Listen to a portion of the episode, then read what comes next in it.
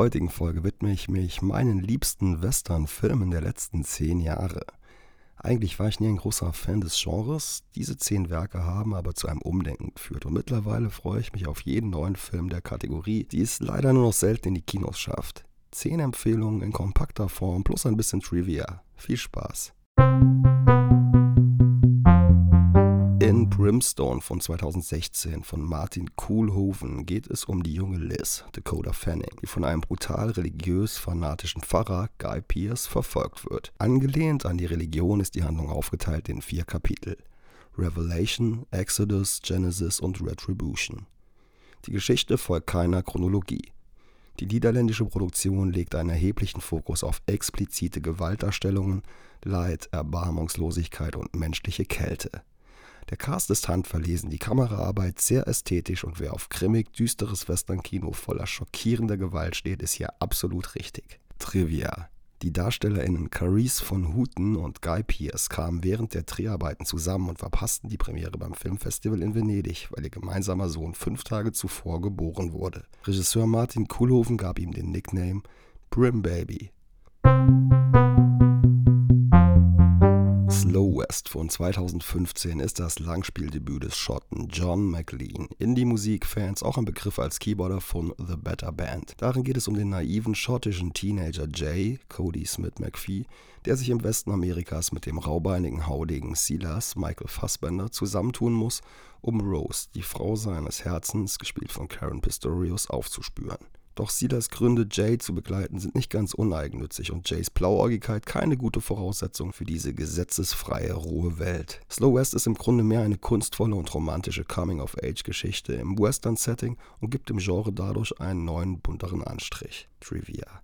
Eigentlich sollte der Film analog in 35mm gedreht werden. Der Plan wurde aber doch verworfen und man machte es digital. Das übrigens nicht in Amerika, sondern in Neuseeland. 2021 von Pozzi Ponziroli. Der Farmer Henry Tim Blake Nelson lebt alleine mit seinem Sohn Wyatt Gavin Lewis auf einer entlegenen Farm. Als sie in deren Nähe einen verletzten und irgendwie suspekten Fremden finden, den sie bei sich aufnehmen, laufen die Dinge aus dem Ruder. Der anfangs nicht gerade waffenbefürwortende Henry verblüfft im Verlauf dessen mit überraschend guten Skills am Revolver, was neue Fragen aufwirft. Eine straighte Story ohne viel Schnickschnack, ein reduziertes Setting, fast kammerspielhaft, eine für einen Western kompakte Länge, eine tolle und vielschichtige Hauptfigur und ein guter Twist machen Old Henry zu einem schönen, kurzweiligen und spannenden Vertreter des Genres, der auch mit seinem reduziert stimmungsvollen Score und soliden Bildern punktet. Trivia beim Bechteltest bekommt Old Henry die Note ungenügend. Bis auf die Erwähnung einer weiblichen Figur stehen hier nämlich ausschließlich Herren vor der Kamera. Hostiles, der 2018er Film von Scott Cooper, Regisseur von unter anderem Auge um Auge, befasst sich mit der klassischen Western-Thematik, dem Konflikt bzw. der Feindschaft zwischen den weißen Besatzern und den Ureinwohnern. Er geht mit einer unmissverständlich erbarmungslosen Anfangssequenz los, die in Sachen Brachialität ihresgleichen sucht. Nichtsdestotrotz kommt es im Verlauf der Handlung zu einer vagen Annäherung der beiden gegensätzlichen Parteien. Mit Christian Bale, Wes Study, Rosamund Pike und Jesse Plemons ist Hostiles hochkarätig besetzt. Die detailgenaue Recherche der historischen Begebenheiten und die dramatische Inszenierung machen ihn zu einem besonderen Vertreter des modernen Westernfilms. Trivia das Drehbuch stammt von Donald Stewart. Dieser ist aber bereits 1999 verstorben. Als seine Witwe umzog, fand sie zufällig das Buch und überreichte dieses Scott Cooper, da sie seine Filme Crazy Heart und Auge um Auge mochte und ihn deshalb für den richtigen Regisseur für den Stoff hielt. Hell or High Water von 2016 von David Mackenzie ist Teil von Drehbuchautor Taylor Sheridans American Frontier Trilogie neben dem ein Jahr zuvor erschienenen Sicario und dem ein Jahr später folgenden Wind River. Alles Filme, in denen die amerikanische Grenze zentraler Handlungsbestandteil ist. Toby Howard, verkörpert von Chris Pine, tut sich mit seinem Bruder Tanner Howard, Ben Foster, zusammen, um Filialen der Bankkette auszurauben, die die hochverschuldete Familienfarm verpfänden will. Doch sie haben ihre Rechnung nicht mit dem Ranger Marcus Hamilton gemacht, schön trocken gespielt von Jeff Bridges in seiner Paraderolle. Der steht zwar kurz vor der Rente, ist aber gerade deshalb hochmotiviert, den Bankräubern auf die Schliche zu kommen. Die schlichte Inszenierung, die Liebe der beiden Brüder und die rar gesäten, aber deshalb umso effektvolleren gezielten Actionmomente sorgen für einen ruhigen, aber niemals langweiligen, spannenden Streifen, der sich nie altbacken, aber immer oldschool-westernhaft anfühlt. Dabei werden geschickt moderne Probleme wie die US-Wirtschaftskrise in die Vintage-Atmosphäre eingebettet. Trivia. Weil Chris Pine wegen Star Trek Beyond unter extremem Zeitdruck stand, wurden seine Szenen innerhalb von nur zweieinhalb Wochen hintereinander weggedreht. The Sisters Brothers von 2018 von Jacques Audiard.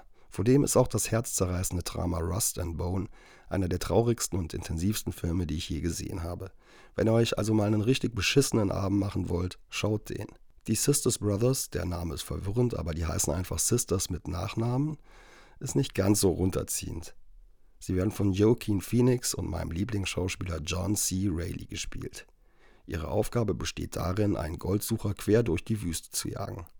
Dabei geraten sie nicht nur an ihre physischen Grenzen, auch die brüderliche Beziehung wird durch ein paar Konflikte bis zum Äußersten strapaziert. Ein detailversessenes Szenenbild, ein spiellustiger Cast und keine für das Genre typische Wortkargheit sondern so einige rhetorische Gefechte machen The Sisters Brothers besonders unterhaltsam, der zwar nicht ohne die nötige Gewalt auskommt, diese aber durchaus auch inszenatorisch klug in Frage stellt. Trivia The Sisters Brothers ist der erste auf Englisch gedrehte Western-Film eines französischen Regisseurs. Jedoch wurden keine Originalschauplätze genutzt, stattdessen wurde in Europa gedreht. In Rumänien, Frankreich und Spanien. Hateful Eight von 2015 von Quentin Tarantino. Sicher nicht der beste Film des Kultregisseurs, aber eben trotzdem ein Tarantino-Film und deshalb weit mehr als ein solider Genrevertreter. Acht hasserfüllte Individuen finden kurz nach dem Sezessionskrieg inmitten eines Schneesturms in Wyoming Unterschlupf in einer einsamen Hütte auf einem entlegenen Gebirgspass. Was folgt, ist ein gewalttätiges Kammerspiel voller für Tarantino typischen Wortgefechte, das sich langsam zu einem immer blutrünstigeren Inferno entwickelt. Ein bisschen ist The Hateful Eight vielleicht zu viel Meta-Tarantino und Selbstbeweihräucherung mit seinen um Zitierfähigkeit bemühten Dialogen.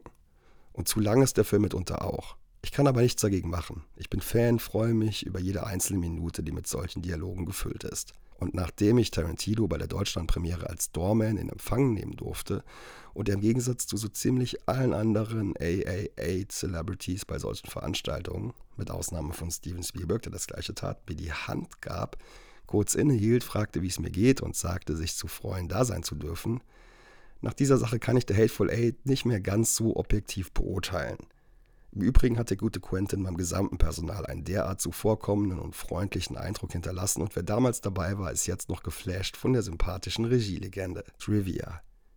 Wegen des Ultra-Breitbild-Panavision-Formats mussten wir im Zoopalast eigens einen Cache, also eine Bildschirmbegrenzung, bauen. Die handgefertigte Sperrholzkonstruktion musste immer vor den jeweiligen 70 mm Projektionsscreenings von uns am unteren Leinwandrand angebracht werden. Teile des Holzes wurden danach übrigens verwurstet für eine Bank in der Raucherecke der MitarbeiterInnen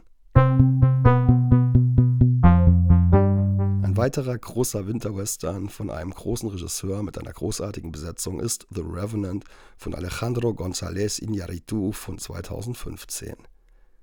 Nachdem der Pelztierjäger U-Class, Leonardo DiCaprio, nach einem Bärenangriff von seiner Entourage zurückgelassen wird, sinnt dieser auf Rache und schlägt sich schwer verletzt durch die Kälte, motiviert vom Plan der Vergeltung.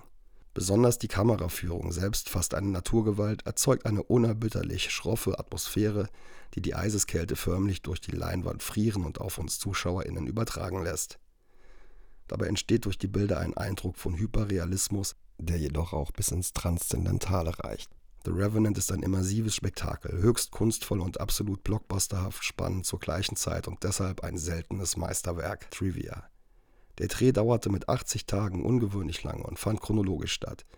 Dies war vor allem deshalb essentiell, weil an den entlegenen Schauplätzen ausschließlich mit natürlichem Licht gearbeitet wurde und die dadurch wenigen möglichen Drehstunden pro Tag akribisch vom Regisseur und seinem Kameramann durchgetaktet werden mussten. The Ballad of Buster Scruggs von 2018 nach True Crit und irgendwie auch No Country for Old Men wildern die Coen-Brüder wieder im Westen bzw. im Western-Genre.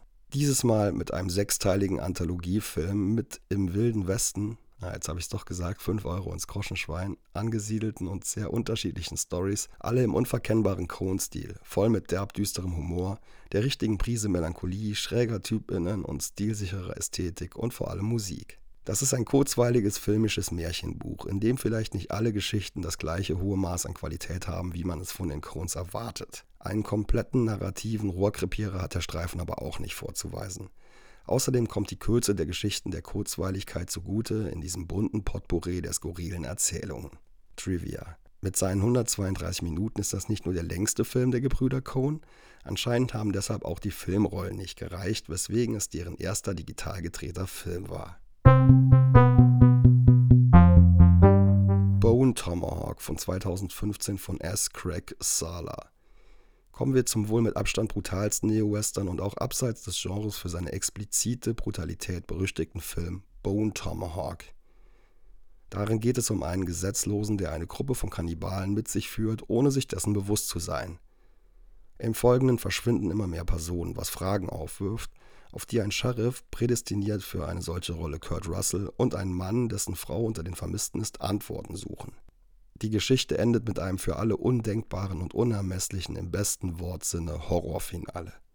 Für manche wirken die 132 Minuten langatmig. Ich bezeichne den Film im positiven Sinne aber als Slowburner, der sich genau die richtige Zeit nimmt, um in seinem Grauen anzuschwellen und auf der widerwärtigsten Note zu enden, die man sich nur denken kann. Trivia. Die Höhle, in der das schauderhafte Finale des Films gedreht wurde, ist die gleiche, in der Tony Stark 2008 im ersten Iron Man-Film seinen Anzug konstruierte. Vielen Dank fürs Hören dieser kleinen, kompakten Folge. Ich freue mich natürlich, wenn ihr weiterhin dem Podcast folgt, ihn abonniert und eine schöne Bewertung da lasst. Bis zum nächsten Mal. Ciao.